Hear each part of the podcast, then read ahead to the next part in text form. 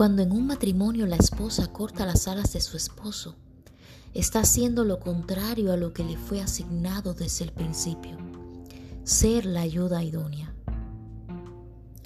Es muy triste ver esposas que cada vez que su esposo tiene un sueño o visión de algo que ha sentido en su corazón, ella le corte sus alas, hablándole que será imposible, que no va a poder lograrlo nunca por numerosas razones. Tal esposa no lo está haciendo bien.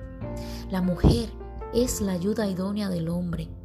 En caso de que vea que algo es imposible, primero ore y luego tenga la confirmación y el discernimiento espiritual para abrir su boca y decir, mi amor, estuve orando por esto que me dijiste y el Señor puso en mi corazón que no es lo que Él quiere para nosotros.